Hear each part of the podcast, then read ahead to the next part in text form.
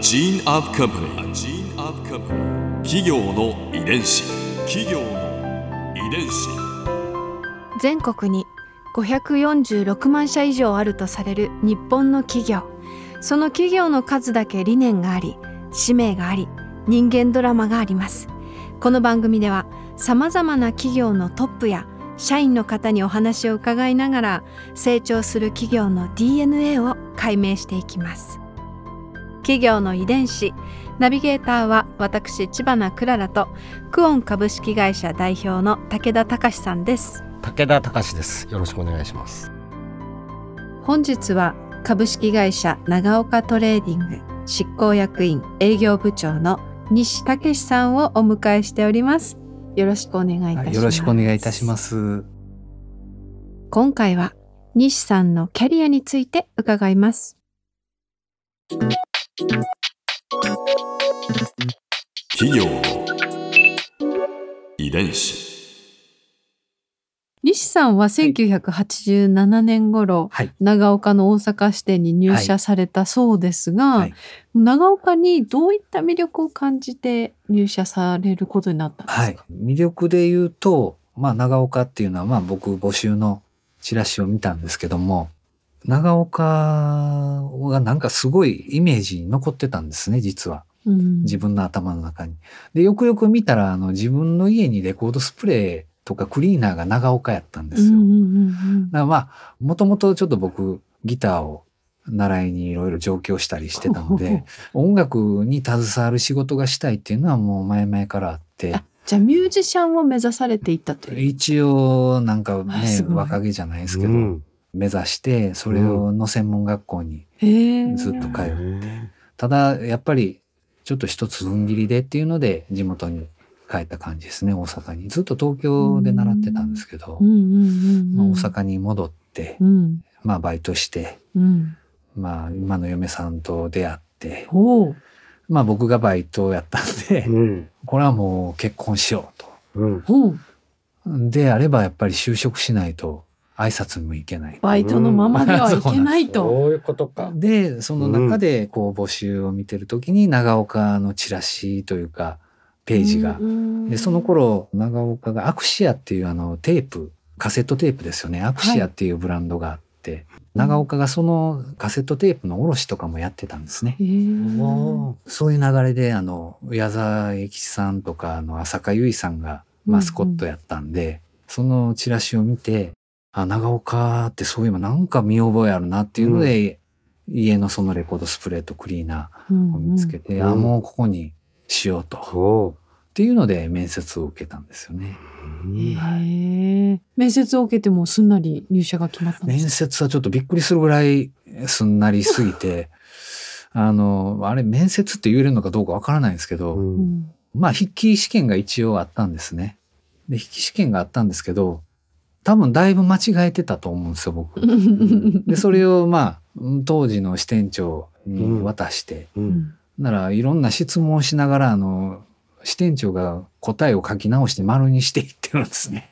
ほう。だから、気に入ったんですね。まあ、あの、面接とかは結構ね、僕喋りなんで、ピンときたんだ。まあ、それで、まあ、営業やってくれへんかっていう話で、うん。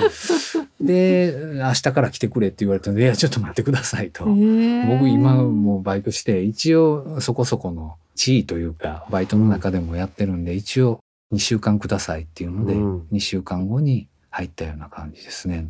うーんそれがちょうど87年ぐらいになるんですかね。企業の遺伝子。入社されてはい長岡のこう DNA をうん感じるような出来事ってありましたか、そうですね。やっぱりあの、長岡が解散するちょっと前に、四国の所長さんがちょっとご不幸でうん亡くなられたんですね。うんなので四国地区っていうのがその綺麗な処理が終わってないんですよ。うん。なんかもう手がつかないままにこう生産されて、うんまあ他のね地区はこう入れ替えしたり商品新しいやつに変えたりっていうのをやってたの、四国地区だけは手つかずな状態ででそこへ持ってこう四国行ってくれっていうのでまあ、すごかったです、最初。うんお前の会社は、みたいな。ほったらかしにしやがって、みたいなね。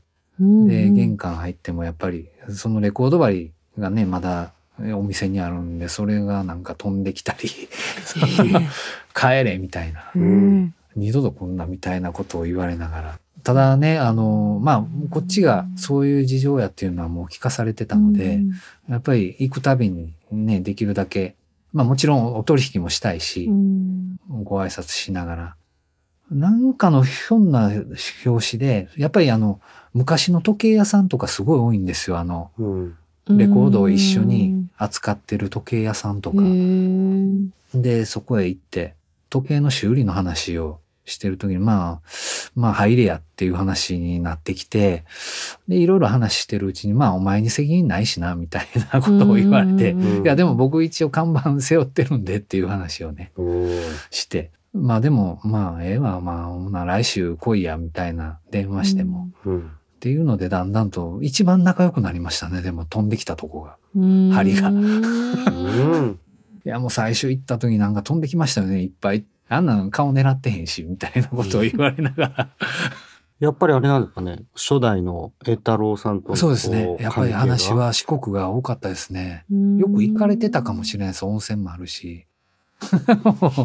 やっぱりね、ご自分も、あの、余興じゃないですけど、うん。そのね、道後温泉とかああいうとこ、ん一番聞いたのはやっぱ愛媛が多かったですね。うん。愛媛行った時はもう、タクのあの、仙台はすごい人やったっていう、だからそんなのをすごい話されて。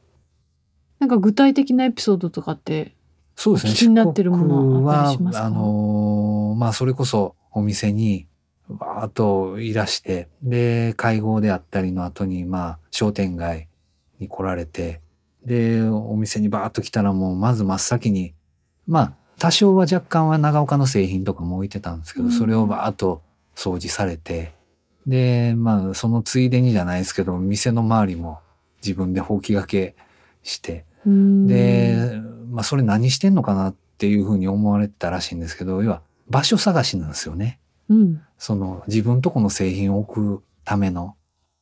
だからスペースを見つけると、うん。次の日に、あの、ここに手配しといたからみたいなんで、うちの重機が製品と一緒に送り込まれてくるっていう ぐらいの、うん。もうなんか無理やり置いてるみたいなぐ掃らいの。除しながら、そうです。こここう詰めたらねスペース空くな。そうですなんかそれは、うんあの、一レコード店当時の店主の方から、いやめざといんや、みたいな。うんいやーでも棚割り営業の、そうですね。うんもう教科書ですね。本当そうですね。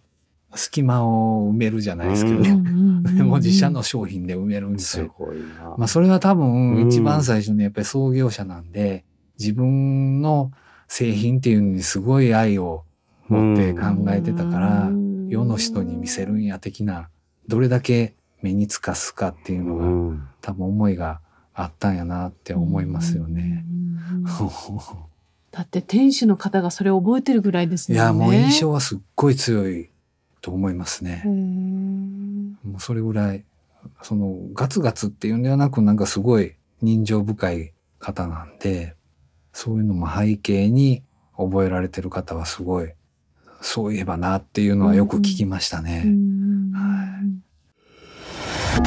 ここでクララズ viewpoint。今回印象に残ったのはまあ日産の四国での過酷な営業のエピソードでしょうかでもその営業先でこう日産が創業者の DNA に間接的に触れるわけですよね。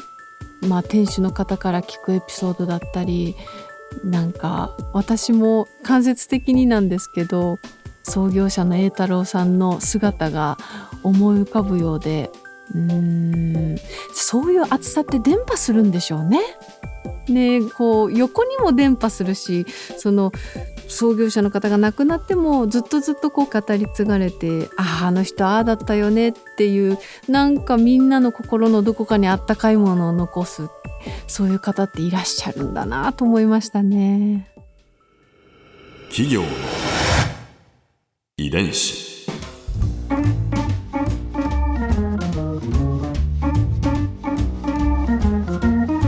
この番組はポッドキャストのほかスマートフォンタブレット向けアプリオーディでも聞くことができます。